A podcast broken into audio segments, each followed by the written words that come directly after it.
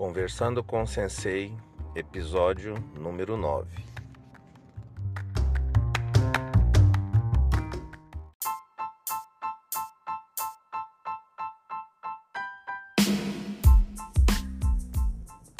Salve, salve galera! 5 de julho de 2021, começando o episódio número 9 aí do Conversando com o Sensei.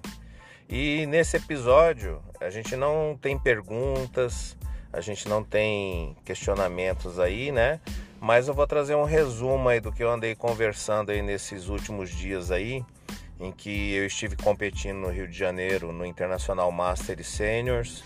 E amanhã, dia 6 de julho, eu vou estar embarcando para o Rio de Janeiro novamente para depois de cinco anos estar competindo no Campeonato Brasileiro de Para Jiu-Jitsu, que é o Jiu-Jitsu para pessoas com deficiência.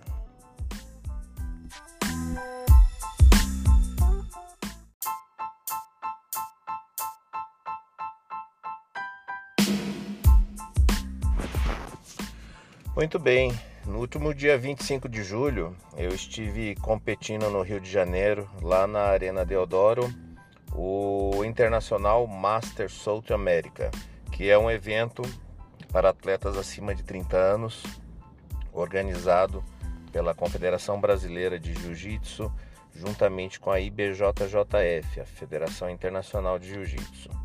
É, foi um evento assim bem marcante pelo meu retorno às competições depois de mais ou menos aí 20 meses, 22 meses aí, né? 22 meses é, da minha última competição que foi em setembro de 2019.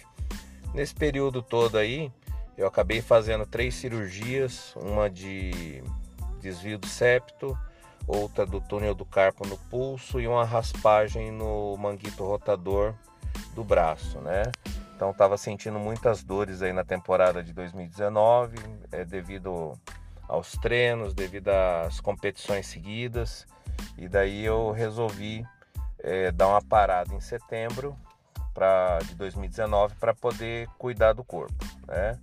E já emendei as férias nesse período aí, repousando bastante, viajando com a família. E logo entrou a pandemia. Em fevereiro de 2020 entrou a pandemia e bagunçou tudo aí. A gente teve aí é, a parada total dos campeonatos, né? E o fechamento aí durante meses aí das academias, das atividades físicas, até que pudesse retornar com segurança é, aos treinos, primeiro isolado, depois só preparação física individual e depois alguns treinos com com o pessoal é, com restrição de pessoas dentro do espaço até a gente poder retornar totalmente. Então sim foi um período aí de 2020 aí até agora começo desse ano bem complicado aí para quem treina jiu-jitsu. Mas é, com a grande expectativa porque já no final do ano passado já estava tendo algumas competições é, isoladas aí, mas sem calendário definido, como ainda continua nesse nesse esquema aí. Então a gente antigamente a gente ficava sabendo do cronograma com seis, oito meses de antecedência para poder se organizar e agora com 40 dias a gente tem que se organizar da mesma forma se quiser competir, já que o número de inscritos está bem reduzido em cada campeonato, né? Então tive uma participação bem legal lá no Internacional Master e Senior, Master, né? Antes era Master e Seniors, agora é só Internacional Master. É, tinham oito atletas da minha chave, né? Encontrei alguns amigos lá e fiz uma luta muito boa, né? Na primeira luta lá, consegui levar a luta 0 a 0 até o final e acabei é, perdendo por uma vantagem no final. Depois que a luta encerrou, o juiz deu uma vantagem para o adversário e esse adversário meu acabou sendo campeão da categoria. Né? Então, bem feliz aí, bem tranquilo aí com relação ao retorno. É, consegui manter um nível de treino aí que me possibilitou voltar bem, né? E agora aí duas semanas após aí o, o Internacional Master, é, amanhã eu estou embarcando aí para mais um desafio aí para o Rio de Janeiro novamente, agora no Para Jiu-Jitsu, né? Então essa história do Para Jiu-Jitsu aí é bem interessante, eu vou começar a contar em detalhes.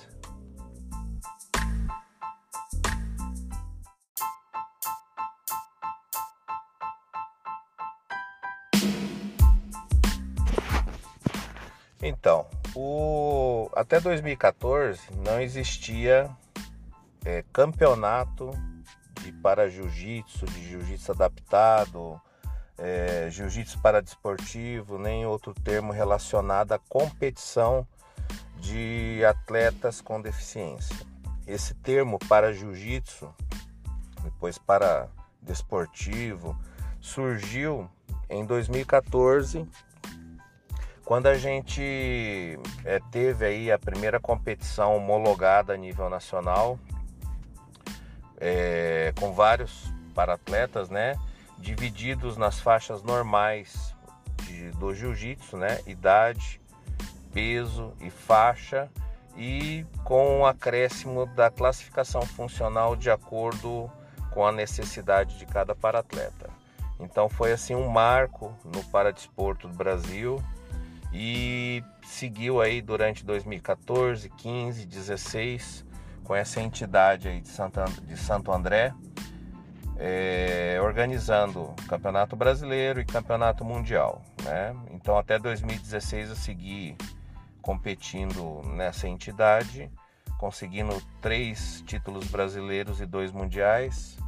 Né? E depois houve um, uma divisão aí, o pessoal é, achou que era melhor é, criar uma nova entidade com uma nova com um novo objetivo aí e eu não fui muito eu não achei muito conveniente né porque eu estava numa fase aí que eu estava ganhando pontos no ranking internacional da IBJJF e eu achei melhor me dedicar as competições convencionais na CBJJ e BJJF justamente pelos pontos no ranking.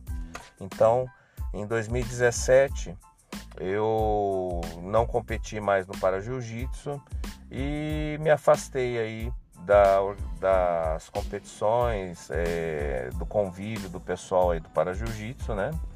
É, dando foco aí principalmente nos campeonatos que eu ainda não tinha participado, que eu não tinha medalha, não tinha título, né? E também um desafio técnico meu, né, que era voltar a competir de nogi. Então, no segundo semestre de 2017, eu comecei a ir para as competições e competir né, nas duas modalidades, com kimono e sem kimono. Então, tive êxito aí nessa empreitada em 2017, 18 e 19 aí, tendo foco é, nessa nessa parte aí do jiu-jitsu, né? No começo de 2020, quando eu operei e começou a pandemia, eu nem tinha começado a pandemia em janeiro, eu tive uma conversa com o Daniel Borges, da Federação Catarinense de Jiu-Jitsu, né, para desportivo, e ele me foi me mostrando aí as, os projetos, né, as ambições da Federação Catarinense junto com a SAF do Kleber Maia, né, da Federação Sul-Americana de Jiu-Jitsu, eles estavam em parceria aí e buscando patrocinadores para o projeto do jiu-jitsu para desportivo. Eu achei bem interessante o projeto e na época aí eu é, anunciei o meu retorno ao para jiu-jitsu, né? Já havia acontecido em 2019 o primeiro campeonato organizado pela Federação Catarinense de Jiu-Jitsu, já com apoio, acho, do, da Federação Sul-Americana, é, do primeiro campeonato brasileiro de Jiu-Jitsu para desportivo. Foi lá em Florianópolis, né? eu estive acompanhando porque é do meu interesse e pô, a organização foi muito legal. Eles fecharam um hotel lá para os paratletas, As competições foram transmitidas via internet, então foi assim muito legal e eu fiquei assim bem contente assim de da entidade levar a sério assim a competi as competições do para jiu-jitsu. E em 2020, nessa conversa com o Daniel Borges da Federação Catarinense, é, eu me animei a voltar ao para jiu-jitsu, né? Então agora teve já dois campeonatos aí junto com a SAF aí que infelizmente devido ao calendário não deu para mim participar. Mas é, agora o brasileiro, né? A gente vai estar tá participando aí na categoria peso absoluto e a gente vai fazer um, um desafio de eficiência lá com o digital influencer, o Curisco, né? Ele é um cara aí que movimenta bastante o, o mundo do jiu-jitsu aí, é um cara divertido, né? E ele se propôs a lutar comigo nas mesmas condições, né? É, para testar a eficiência aí. Então a gente vai estar tá aí nesse desafio aí, vai ser bem legal aí. E vai ter a participação também do fenômeno lá, o Mica Galvão, vai lutar com o Riscado. A Poliana Botelho vai fazer uma luta com o, a Marcelina, né? E tem vários outros aí, tem mais três desafios, se não me engano, né?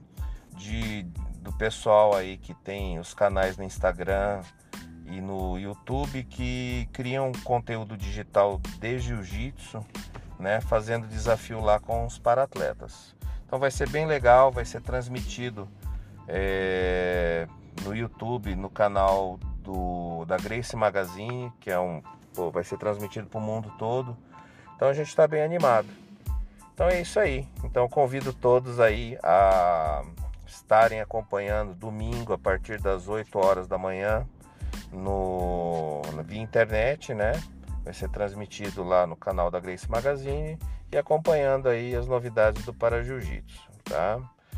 Quem quiser mandar sua pergunta, é só entrar aí na plataforma ancor.fm barra Adilson Dorval, é, baixar aí o app, né, é um cadastrozinho bem rapidinho, em dois minutos você faz o cadastro, para você poder mandar a sua mensagem de áudio na plataforma Ancor, para a gente poder estar tá incorporando aqui nos nossos podcasts, tá?